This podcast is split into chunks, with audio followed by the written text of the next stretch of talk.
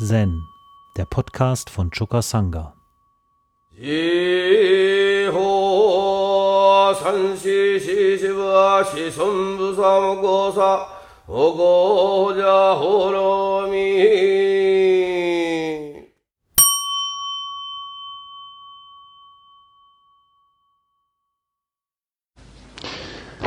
Ähm, heute wollen wir uns mit einem Korn aus dem Mumon-Kan befassen. Äh, und zwar Nummer 42. Die junge Frau kommt aus dem Samadhi. Hm, da heißt es folgendes. Vor langer Zeit, als Shakyamuni Buddha lebte, ging Manjushri zu einer Versammlung der Buddhas. Und als er dort ankam, stellte er fest, dass alle bereits wieder dorthin zurückgegangen waren, wo sie hergekommen waren. Nur eine junge Frau war geblieben und sie saß unmittelbar neben dem Buddha im Samadhi.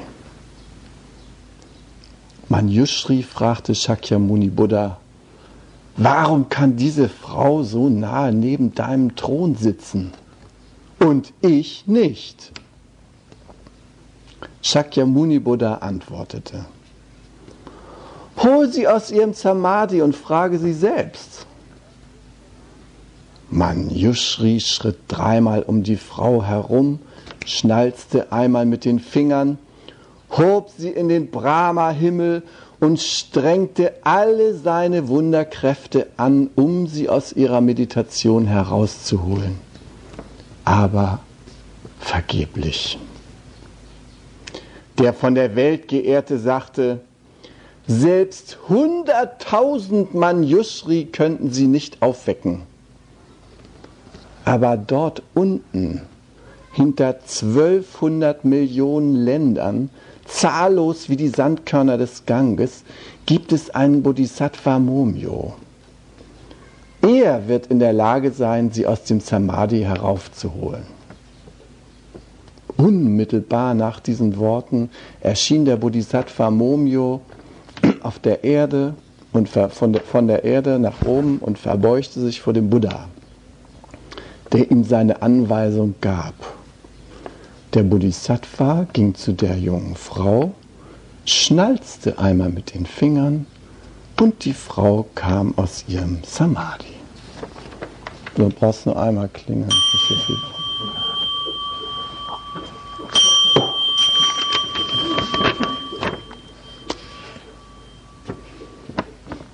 Ja, Momons Kommentar dazu. Der alte Shakyamuni inszenierte ein kleines Drama auf der Bühne und verfehlte es dennoch, die Menge zu erleuchten. Ich will euch fragen, Manjushri ist der Lehrer der sieben Buddhas. Warum kann gerade er die Frau nicht aus ihrem Samadhi holen? Wie kommt es, dass Momyo es vollbrachte, der als Bodhisattva doch noch ein Anfänger war?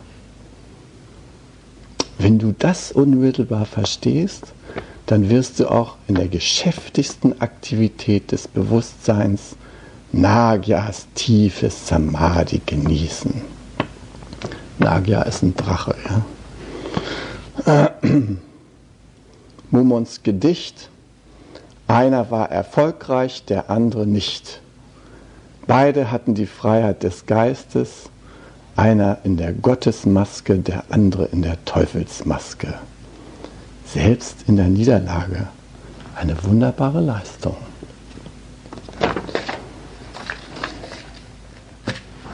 Gut, unser Thema war ja bisher Wahrnehmung. Ich habe das bisher so ein bisschen allgemeiner behandelt könnt euch jetzt bequem hinsetzen.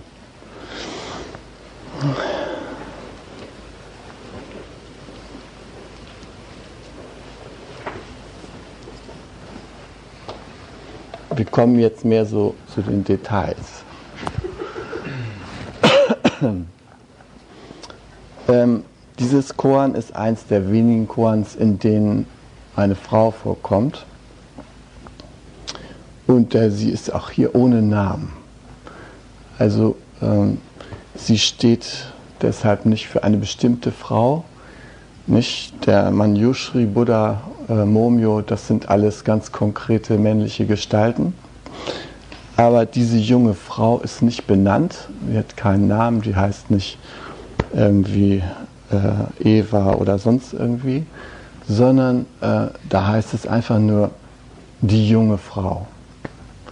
Deshalb steht sie für die junge Frau überhaupt. Ja. Hm. Das ist nicht benannt. Und damit ähm, ist natürlich eine ganz konkrete junge Frau hier, aber sie vertritt äh, die junge Frau oder vielleicht die Frauen überhaupt in diesem Koran. Und ähm, das Koran äh, ist interessant in der asiatischen Welt unter verschiedenen Gesichtspunkten, aber es ist auch in unserer heutigen modernen Welt unter verschiedensten Gesichtspunkten von Bedeutung. In der asiatischen Welt ist das Koran deshalb von Bedeutung, ähm, weil ähm, die Situation ungewöhnlich war, insofern als ähm, zu einer Versammlung, die nur den Allerhöchsten vorbehalten war, nämlich nur den Buddhas, wo selbst Manjushri äh, nicht erscheinen durfte, als obwohl er Lehrer der sieben alten Buddhas, der Vorläufer von Shakyamuni war. Also dieser Manjushri hatte zu der Versammlung selbst keinen Zugang, ja. Und äh, die Buddhas versammeln sich da und dann, als Manjushri da endlich dahin kommt, ja, der war erstmal weggeschickt worden zu irgendeiner fernen Insel, damit auch sichergestellt war, dass er gar nicht kommt, ja. Und dann kommt er also an, ja, und was macht er für eine Feststellung? wer zu spät kommt, den straft das Leben. Ja? Da sitzt also der Buddha und wirklich in seiner unmittelbarsten Nähe ist schon fast ein obszöner Anblick für Manjushri, ja, sitzt eine junge Frau, hockt sozusagen vollständig in der Aura des Buddha drin. Ja? Und ähm, äh, nun muss man wissen, dass äh, Manjushri und Samantabhadra, das sind die beiden höchsten Bodhisattvas und die werden in der Regel dargestellt, nicht? Der eine auf einem Löwen reiten, der andere auf einem Elefanten, direkt neben dem Buddha, nicht? Wenn ihr in irgendeinen japanischen Tempel kommt oder so, dann seht ihr da also in der Hondo, nicht? Das Shakyamuni in der Mitte und auf der einen Seite Manjushri und auf der anderen Seite Samantha Batra. Ja. Und Samantha Batra ist der Vertreter der Tugend und Manjushri vertritt die allumfassendste, tiefste Weisheit. Ja. Diese beiden äh, äh, Bodhisattvas, das sind die ständigen Gefährten des Buddha. Ja? Weisheit und Liebe, Weisheit und ähm, Mitgefühl. Ja? Die sind also äh, seine ständigen Gefährten und bei dieser Buddha-Versammlung waren die beiden ja nun nicht da, nicht? Und ja, kaum sind die Tugendwächter nicht da, ja, was passiert da? Ich erzähle jetzt aus der Männerwelt, ja, und aus der Männerperspektive, denn Manjushri ist ja ein Mann. Ja, da passiert also das Ungewöhnliche, dass in dieser Welt ohne Rang und Namen, wo doch jeder Mann einen Rang hat, ja, dass da plötzlich eine junge Frau, das ist eine schöne junge Frau, direkt neben dem Buddha. Ja, ja und äh, die erste Frage, die sich dem Manjushri stellt, ist natürlich, also wie kommt das, dass äh, nicht ist doch eigentlich mein Platz, wieso äh, nimmt diese junge Frau diesen Platz da ein? Wieso kann sie näher, näher an dich herankommen, als ich jemals an dich herangekommen bin? Ja? Und sie ist im tiefsten Samadhi. Ähm, ja, also äh, das ist eine ähm, ungewöhnliche Situation für das damalige asiatische Verständnis von ähm, der Art und Weise, wie Frauen und Männer sich zu nähern haben. Ja. Und in dieser geistigen Welt hatten im alten Asien also junge Frauen irgendwie nichts zu suchen. Ja junge Frauen in ihrer vollen Schönheit, in ihrer vollen Potenz, in ihrer vollen Gebärfähigkeit, die hatten da im Dunstkreis der Weisen nichts zu suchen. Ja? Darin liegt schon mal das erste Unerhörte hier in diesem Koran. Ja?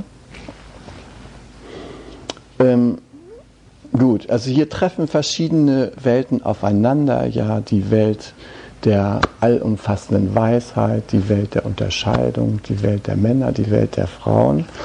Und ähm, es lohnt sich mal, dieses Koran unter den unterschiedlichen Perspektiven einfach äh, anzuschauen. Ja. Natürlich für die Zen-Schüler des alten Chinas, äh, die ja in der Regel Männer waren, wurde das Koran unter der Männersicht angeguckt. Ja. Und unter der Männersicht da ist nun der interessante Punkt. Also erstens, diese Rangfrage muss geklärt werden. Ja? Die Frau sitzt dichter dran am Buddha als selbst der hochrangigste Bodhisattva. Das ist für Männer immer eine sehr wichtige Frage. Ja? Also wer ist hier der Chef, wer ist der stellvertretende Chef und wie haben es die anderen einzureihen? Es ist kein Zufall, dass also in der buddhistischen ähm, Lehre, der klassischen, schon mal allein für die Bodhisattvas 52 Lohngruppen bereitgehalten werden. Das sind ja 52 Stufen, nicht? Und, ähm, und dann kommen erst die Otto Normalbürger, die haben dann nochmal 1000 Möglichkeiten. Ja? Aber so innerhalb der Bodhisattvas, da gibt es also so 52 Ränge. Und äh, ja, nun soll der äh, Manjushri, der möchte sie nun gerne aus dem Samadhi holen. Ja? Diese junge Frau nimmt er wahr, ja. Er möchte sie aus dem Samadhi holen, um sie eben zu befragen, ja, wie das kommt, dass sie so dicht neben dem Buddha sitzen kann. Ne? Das ist für ihn die interessante Frage. Ne? Denn sonst sitzt er ja auf dem Platz. Ja? Also wie ist das möglich? Nicht? Und da sagt der Buddha, ja, hol sie doch raus aus dem Samadhi. Und nun tritt er in Aktion, wie alle Männer, ja, normalerweise. Wie bringt man Frauen aus dem Samadhi, ja? Also er fängt an zu schnipsen, er zeigt seine ganzen Wunderkräfte, ja. Schickimicki, alles Mögliche macht er. Ja, er hebt sie in den höchsten Himmel. Ne? Er betet sie an bis zum letzten. Er hebt sie in den höchsten Himmel und die bleibt einfach im Samadhi. Ja? Ja, der Buddha, der guckt sich das dann eine Weile an, was der Manjushri da alles anstellt. Und er sagt zu ihm, weißt du, selbst tausend Manjushris holen diese Frau nicht aus ihrem Samadhi raus. Ja? Also da kannst du dich auf den Kopf stellen und mit den Beinen wackeln. Die holst du nicht aus dem Samadhi. Ja? Das ist natürlich ein Schock jetzt schon mal für meinen Yushri. Ja? Und ähm, dann sagt der Buddha, naja, also du willst ja unbedingt befragen, nicht? Also, da gibt es ja diesen Bodhisattva Momyo, ja? erste Stufe der Bodhisattvaschaft. Der, der schafft das. Ja? Der schafft das. Und der Buddha hat das kaum ausgesprochen zwölf Millionen Welten entfernt. Zack, Momio ist da, ja. Und was macht er? Er geht da einmal um die Frau rum und sie kommt aus dem Samadhi raus, ja. Unerhört, ja. Also äh, so ein blutiger Anfänger, ja. Also wenn man das mal so aus der Männerperspektive ähm, ja, sieht, dann muss man sagen, das ist eine Unverschämtheit. Ja? Und dass der Buddha das auch noch zulässt. Ja? Einfach Rang 1, ja, nicht? kommt da hin, macht einmal so und zack, glitzert sie ihn schon an. Ja? ja? ja, das ist also erschreckend. Ja? Und äh, das Koran berichtet dann auch nicht mehr weiter, dass äh, ähm, Manjushri dann äh, die junge Frau, nachdem sie aus dem Samadhi gekommen ist, irgendwas gefragt hat. Scheinbar war das nicht mehr von Bedeutung. Ja. Also äh, die ganze Szene rankt sich darum, also um dieses Geplänkel der Männer, ja, äh, äh, im Zusammensein mit dieser jungen Frau und äh, ähm, wie es denen also gelingen kann, äh, diesen beiden, ja, Manjushri und Momio, wie kommt es, dass der eine es schafft und der andere schafft es nicht. Ja? Der Weiseste erweist sich als unfähig. Ja? Kommt beide ja nicht an. Tja, herbe Kost für die Männerwelt, ja, herbe Botschaften, schlechte Botschaften, ja. Man könnte natürlich fragen, soll das ein Beispiel sein, Zen-Geist, Anfängergeist, ja? Äh, bezieht sich das nun darauf oder wie ist das zu verstehen? Also ähm, Manjushri muss das hinnehmen, ja, dieser Anfänger Momio, der äh, zieht die Aufmerksamkeit der jungen Frau auf sich. Naja, nun haben also Geschlechter von Zen-Schülern sich natürlich gefragt, wie kann das kommen, ja. Und ähm, sie haben eine ähm, dem Rang des Buddhismus adäquate Antwort gefunden, ja. Und da bohren die Schüler von heute natürlich immer noch dran an der Frage, wie kommt es, ja, dass dieser Mann Yushri ähm, den Zugang zu dieser Frau und deren Samadhi nicht findet und wie kommt es, dass der Momio, dass dieser Anfänger das schafft. bevor wir darauf näher eingehen wollen, sollten wir vielleicht erstmal die Sache aus der anderen Perspektive angucken. Ja? Das war nämlich äh, heute unsere Übung im Doxan. Ich äh, darf ja nicht zu sehr ins Detail gehen, aber ähm, wir hatten die Möglichkeit, heute das mal anzugucken, wie eine Schülerin mit der, diesem Koran umgeht. Ja? Ähm, wenn die ins Samadhi geht, ja, und äh, da tritt so ein weiser Mann Yushri an und schnipst mit den Fingern, hebt sie in den Brahma-Himmel, vollführt alle seine unglaublichen ähm, Theater des Aufmerksamkeitsheischens und lässt, sie, und lässt sie kalt. Sie bleibt im Samadhi, einfach im absoluten Samadhi, ja? unnahbar. Da sitzt sie, ja. Warum? Und warum kommt sie für diesen Momio, ja, diesen Anfänger? Warum kommt sie für den aus dem kostbaren, absoluten Samadhi heraus, um den anzuzwinkern? Ja? Tja, also diese Frage haben wir heute bearbeitet. Da stellte sich heraus, ja, dass äh, dieser Mann Yushri äh, durch seine Weisheit äh, unfähig geworden ist zu unterscheiden. Ja? Der bewegt sich konstant in der Welt der Einheit. Ja? Alles ist eins.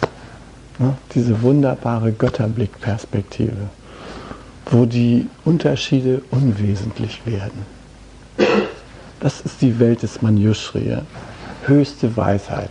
Ja? Da tritt alle diese verschiedenen Formen und so weiter, treten alle zurück. Klavier und Geige, was ist da schon für ein Unterschied? Mann und Frau. Ja, es gibt da viel zu unterscheiden. Tja, und das ist eine weisheitsspezifische Blindheit des Manjushri ja, die irgendwie scheinbar ähm, ihn äh, unfähig macht, seine Aufführung so zu gestalten, dass er sich auf wesentliche Unterschiede bezieht. Ja. Jedenfalls, meinte Katharina, so jemand, der Mann und Frau nicht mehr voneinander unterscheidet, für den wird sie aus dem Samadhi nicht rauskommen.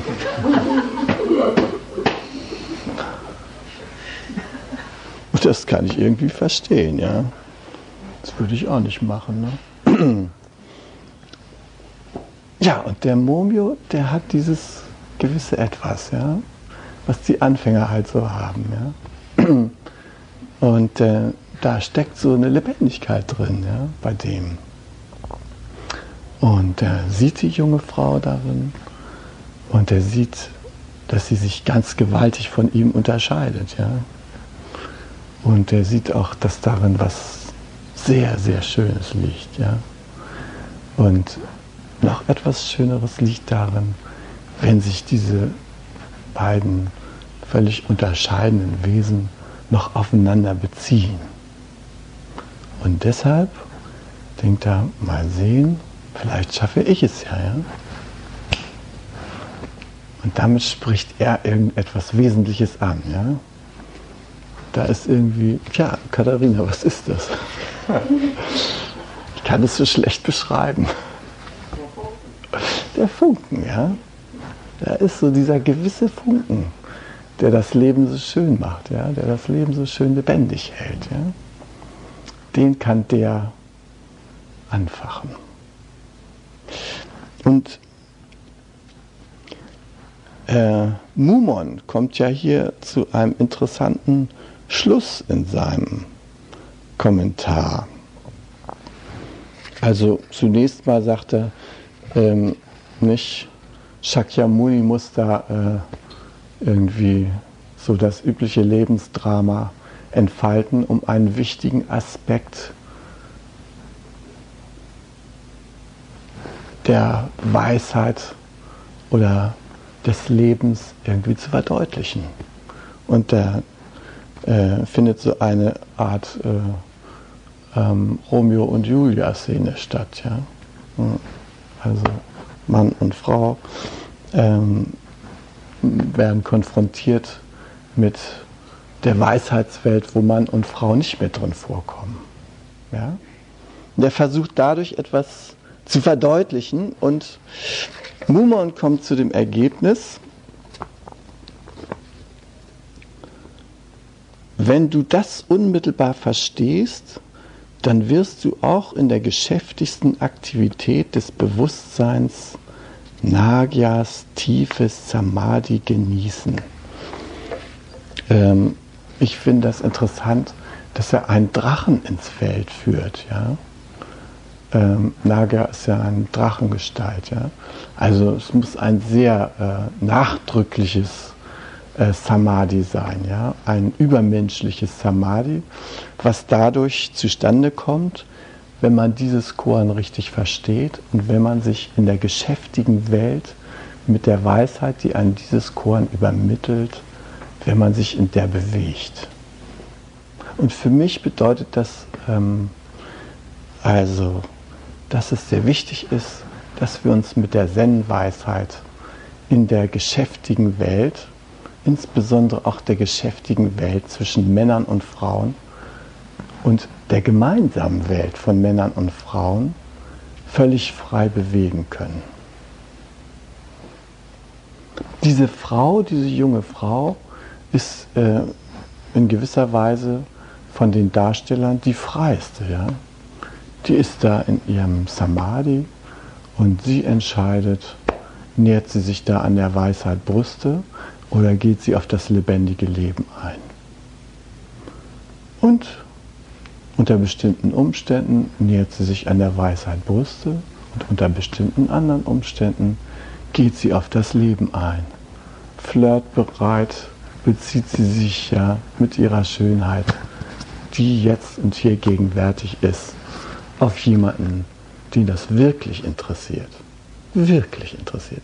Nicht jemand, den das mal vor langer, langer Zeit interessiert hat und der zu dem anderen Weisen hatte, sagt, Mensch, hast du die eben gesehen? Da möchte ich so gerne, wie hieß das Mann noch? Wenn der Zustand erreicht ist, ja, dann habt ihr eure Zen-Praxis zu weit getrieben. In meinen Augen. Da muss irgendwas schiefgelaufen sein. Ja? Also, ähm, ich finde, äh, dass dieses äh, Koan uns unterstützen kann, die chronische Abwertung ähm, des ähm, natürlichen, erdhaften, weiblichen Fülle, der Füllewelt, ähm, die irgendwie neu zu bedenken ja? Und damit anders umzugehen. ich bin äh, vor kurzem für einige Tage in Kreta gewesen und da gab es ja vor langer, langer Zeit, 3000 Jahre vor Christus schon, die minoische Kultur. Eine unglaublich entwickelte Kultur auf dieser Insel Kreta. Ja? Tempelbauten, unglaubliche Sachen, die die da zustande gebracht haben. Und im Mittelpunkt äh, dieser Kultur stand eine Göttin, eine Göttin der Fruchtbarkeit. Ja? Und ähm, interessanterweise ähm, gab es zwar den König Minos, aber es gab nicht eine hierarchisierte Gesellschaft, sondern äh, das Minoische Reich war ein sehr wohlhabendes Reich, ohne dass sie äh, so eine feudalistische Rangfolge erzeugt haben, wo es äh, einige ähm, Adlige gab, die dann äh, andere ähm, ausgebeutet haben und den Reichtum da auf sich gezogen haben und so weiter und so fort. Ja? Sondern denen ging es, äh, die Leute waren frei auf der Insel, die konnten sozusagen ähm, sich um ihre eigenen Angelegenheiten kümmern. Und ähm, der Reichtum kam zustande durch den Handel, den die getrieben haben. Ja? Hm.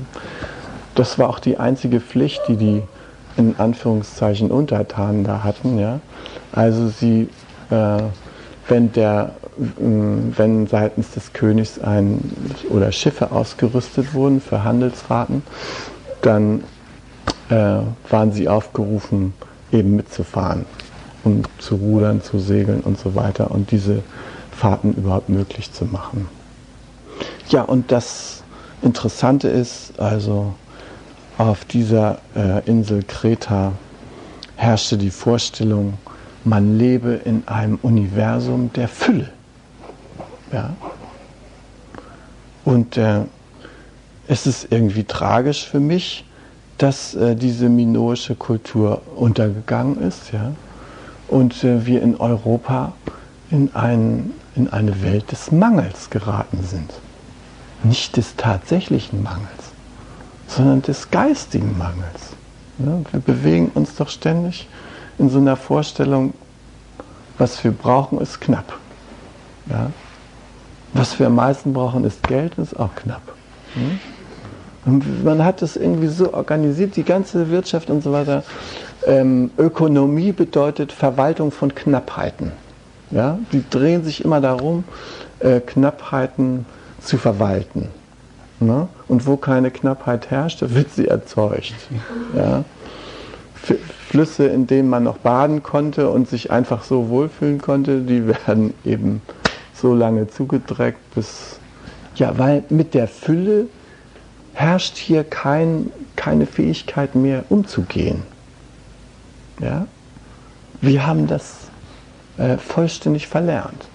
Sondern mit dem, was sozusagen für alle da ist, äh, die Erde, die Luft, die, das Meer, das Wasser, der Fischreichtum der, der Weltmeere, alles das, was für alle da ist, das wird in einer ähm, abwertenden Art behandelt. Das wird dann nicht verehrt von uns, sondern da sagt man, hol du dir eine Scheibe von der Erde raus, hol du dir eine Scheibe von der. Ist noch was da? Da hinten schwimmen auch noch Fische, die könnt ihr auch noch ab. Was? Ihr habt nur so kurze Schleppnetze?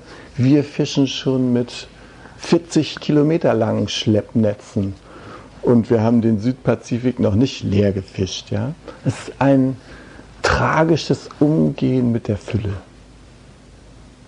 Äh, mit deiner Perspektive, wir müssen das ausschlachten, solange es noch da ist, denn irgendwann wird auch dort Mangel herrschen. Ja, und ähm, ich frage mich also, wie wir aus dieser chronischen Mangelwahrnehmung herauskommen können. Äh, die Mangelwahrnehmung, die meiner Meinung nach auch mit der Abwertung der weiblichen Rolle in unserer Kultur über die Jahrtausende zusammenhängt. Ja? Also, dass wir in diesen Mangel, in diese Mangelperspektive hineingeraten sind, hängt damit meiner Meinung nach zusammen. Wie können wir aus dieser Mangelperspektive zurückfinden in eine Füllewahrnehmung? Ja? Und ähm, ich finde, dazu gehört, dass man sich an den Unterschieden anfängt zu freuen. Wenn man sich daran nicht freut, wenn alles nur Einheit sein soll, ist irgendwie nicht schön. Ja? Also, wie schaffen wir das? Ja? Wie schaffen wir das, in diese Füllewelt des sowohl als auch zurückzukehren? Ja, also es geht meiner Meinung nach nicht ohne eine Verständigung der Geschlechter und ohne ein gemeinsames Betrauern dieser Mangelwelt, in die wir, in die wir gemeinsam hineingeraten sind. Ja? Wo bestimmte Unterschiede irgendwie äh, also abgewertet werden oder sowas. Ja? Vielleicht sogar auf beiden Seiten. Ja? Wo man sich nicht an der Soheit der unterschiedlichen äh, erfreuen kann. Hm, wir wollen ja da auf unserem Acker äh, ein klein bisschen in eine andere Ökonomie eintreten. Ja? Habt ihr vielleicht gehört? Äh, wir wollen Dana äh, in Anspruch nehmen. Wir wollen von Dana ausgehen und Dana bedeutet ja Großzügigkeit.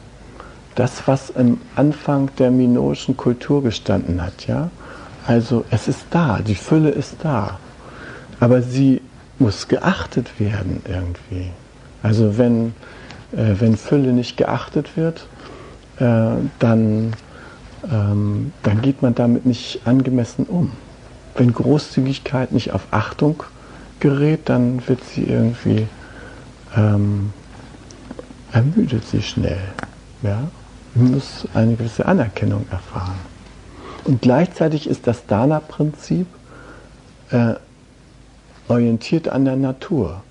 In der Natur findet das Geben statt ohne Erwartung einer Gegenleistung. Eine Gegenleistung findet statt, ja, aber das ist nicht das Wesentliche daran, ja. Wenn ein Apfelbaum also äh, 1000 Äpfel erzeugt oder sowas, ähm, dann erwartet er nicht von den Wesen, die diese Früchte genießen, dass sie nun ähm, ihm besonders dankbar sind. Er stellt das einfach zur Verfügung. Ja? Und ähm, überall in der Natur erleben wir dieses ähm, in die Fülle gehen, ja? mit der Energie verschwenderisch umzugehen, mit der Schönheit verschwenderisch umzugehen. Äh, und deshalb sagen ja auch die Navajos und die Hopis im Zentrum der Welt, das, was wir buddhistisch Shunyata nennen, das nennen sie Beauty, Schönheit. Ja? Für die steht die Schönheit im Zentrum, weil das das allerwichtigste Wesensmerkmal ist der Welt. Ja, ja und jemand, der sich auf die Schönheit nicht mehr beziehen kann, weil er zu weise geworden ist, ja, der hat eine kleine Schramme, ja? Oder vielleicht sogar eine große, ja? Und das ist für mich hier der wichtigste Punkt an dem Koran. Augen auf für das Schöne, ja? Freut euch an den Unterschieden. Und es lohnt sich sogar für die Begegnung des Schönen aus dem Samadhi rauszukommen. Aus der Begegnung mit dem Absoluten. Ja? Wenn wir nur im Absoluten stecken bleiben, war das alles für die Katz. Ja? Nein, zurück aus dem Absoluten, zurück in die Welt der, in die Welt der Schönheit und der Unterschiede. Und da, da wirklich diesen Tanz inszenieren und nicht zu sagen, Moment, du kommst also da hier kommt also der Buddha, sitzt hier und dann kommt hier und dann da und da und da und da. Und äh, also setzt du dich bitte mal da unten hin, ja, ja, so. Nee, das ist nicht Wahrnehmung der Schönheit. Ja? Das ist nicht der Tanz der hier gemeint ist. Das ist der Tanz mit dem lebendigen Leben, ja, der alle Seiten des Lebens akzeptieren kann und der frei ist, allen Seiten des Lebens zu begegnen. Und ähm, wir sind ja jetzt so eine Übergangsgeneration, ja, was das Männer-Frauen-Verhältnis angeht. Ich beobachte bei meinen Töchtern, dass sie schon weiter sind, ja. Also die, meine Tochter Ruth, ja, die ähm, hat gearbeitet, äh, weil sie ihren amerikanischen Freund, in meinen Augen natürlich kein besonders äh, beeindruckendes Exemplar von Mann, ja. Den wollte sie gerne wiedersehen, ja. Und dann hat sie also gearbeitet, Zeitungen ausgetragen und so weiter und hat sich ein Fluchticket verdient, um ihn dann zu besuchen. Also sie hat zu ihm gesagt, pass mal auf, ähm, ich racker mich jetzt hier ab und ähm, ich mache das nur, äh, wenn du dich da auch mal ein bisschen anstrengst, ja. Also hast du jetzt schon einen Job? Ne? Hat sie ihn gefragt und er hat gesagt, oh, war so ein bisschen, ähm, brauchte noch ein bisschen Unterstützung in der Selbstbehauptung. Ja? Na, ich kriege da noch Geld von meinem Vater, hat sie gesagt, ja, ich kriege auch Geld von meinem Vater, aber ich meine, hast du jetzt einen Job? Ja? Wie sieht's aus? Kannst du demnächst nach Deutschland fliegen oder wie sieht das aus? Ja? Und dann hat er gesagt, nein, ich habe noch keinen Job. Sagt sie, ich komme erst, wenn du einen Job hast, wenn du eine Arbeit hast, dann fliege ich rüber. Ne? Also schmink dir das ab. Äh, erstmal komme ich nicht. Ne? Als er einen Job hatte, ist sie geflogen. Ne? Ja, und meine Tochter Anna, da sie beobachte ich auch, dass die also mit ihrem Stjepan irgendwie mit einer Selbstverständlichkeit äh, von einer äh, Gleichberechtigtheit der Aufgabenverteilung ausgeht. Da wird nicht der eine angeguckt als der große äh, Versorger der Familie und äh, äh, die andere als das Zentrum der Familie, die sich um äh, den Überlebenskampf nicht zu sorgen hat. Nee, die sind da beide drin, ja. Und die sind in einem interessanten Ring darum, wie sie ihre Welten, in denen sie sich selber behaupten, wie sie die so in Übereinstimmung bringen können, dass es ihnen beziehungsmäßig damit gut geht. Ja? Wer zieht wem hinterher, an welchen Studienort und so. Das sind die Fragen, die dieser bewegen. Ja?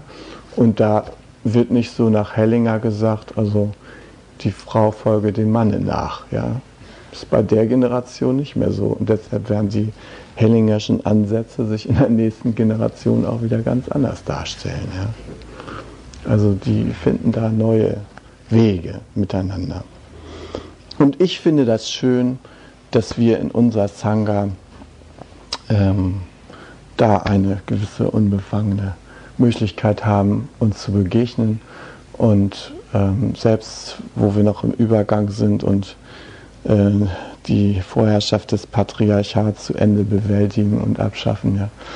Also ähm, es ist äh, äh, wunderbar, dass wir diesen unmittelbaren und unkomplizierten Bezug hier haben und dass es nicht so ist wie damals, als die Japaner hier waren und ähm, ich Anat gebeten hatte, eine Frau, vielleicht nicht jedem gleich an Namen zu erkennen, äh, Jiki zu sein. Da haben doch tatsächlich unsere erleuchteten Männer, Genzan und Kosan äh, und ähm, Shinzan, die allergrößten Schwierigkeiten gehabt, hinter dieser Frau her Kinn hinzumachen.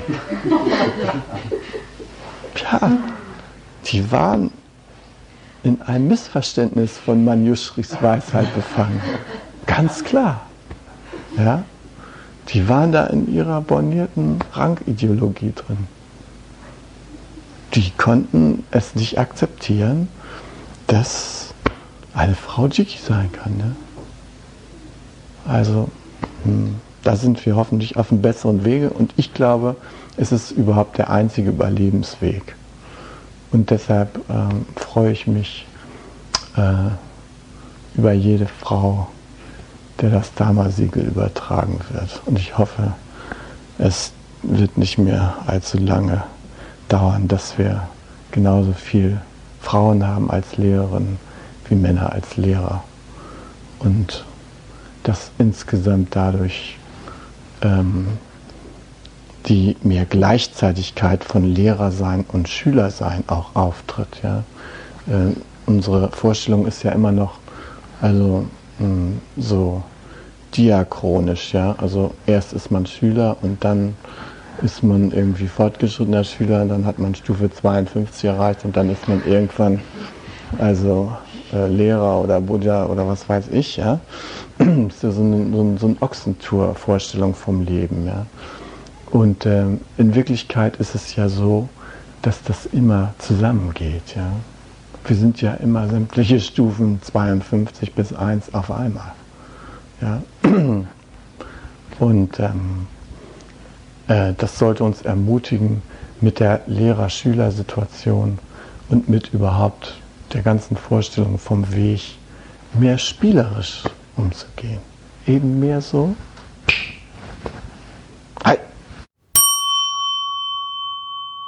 Zen, der Podcast, ist eine Produktion von Chokasanga e.V. in Kooperation mit dem Podcaststudio Paderborn.